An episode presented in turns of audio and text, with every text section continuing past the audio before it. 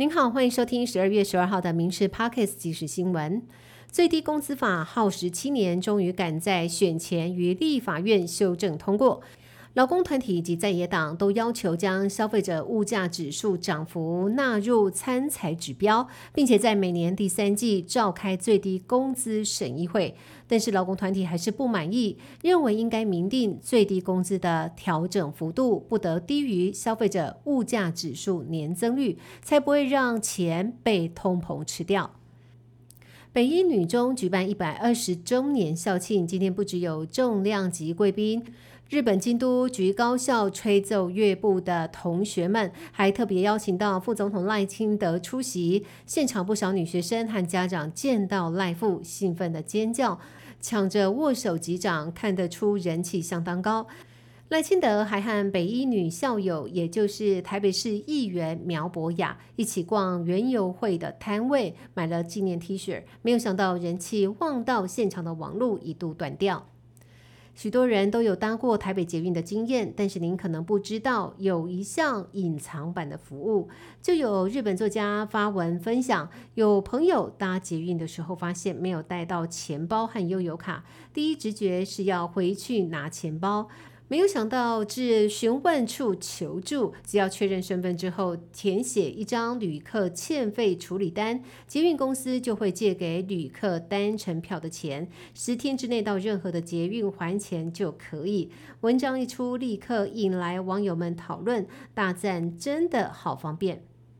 不少民众都养毛小孩或者是宠物来作伴，关系就像家人一般的亲密。嘉义市城隍庙首推宠物平安灯的点灯服务，在明年农历年即将到来之前，替众人的毛小孩祈福。一开放点灯，抱着宠物的民众大排长龙，不少的宠物饲主纷纷透过群组相约来庙点灯，让嘉义市城隍庙热闹的宛如是一个小型动物园。二零一二三年进入尾声，许多人都开始安排跨年看烟火。除了义大的九百九十九秒，剑湖山加上四百架无人机，总共一千八百秒的跨年秀之外，台北一零一今年也重磅宣布，首度引进日本彩色烟火，和去年一样，一点六万发，长度是三百秒。各县市烟火比豪华，比花样，要让民众开心迎接解封后的第一个跨年。日本有一间中华料理餐馆，在门口贴上“中国人禁止入内”的字条，引发了两名旅日中国网红入内理论。老板直言说：“中国人让他觉得恶心，把人赶出去。”来台湾已经十多年的英流拉面店创办人坦言说，部分中国客规矩确实很不好，日本同业才会直接贴字条。而媒体人石坂明夫表示，二十多年前日本人很喜欢中国，如今呢对中国有负面印象的日本人竟然高达八成，中国人应该反思为何变化这么大。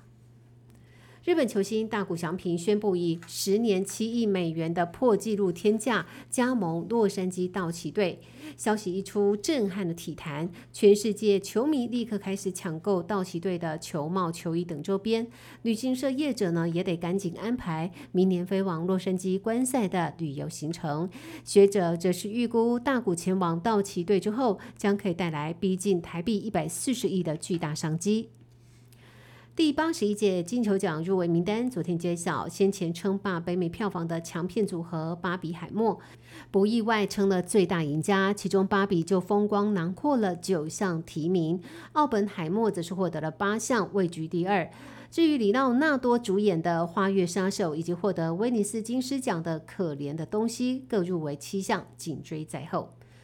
中国类流感疫情还在持续，不少接种过新冠疫苗的民众也相继感染。还有民众反映说，打了疫苗之后肺部出现结节，很担心两者之间是否有关联。而杭州有一位十三岁的病童，因为用药过量出现了精神异常，甚至登上官方媒体，也就是央视报道，疑似是想要转移焦点，甩锅给基层医院。以上新闻由民事新闻部制作，感谢您的收听。更多新闻内容，请上民事新闻官网搜寻。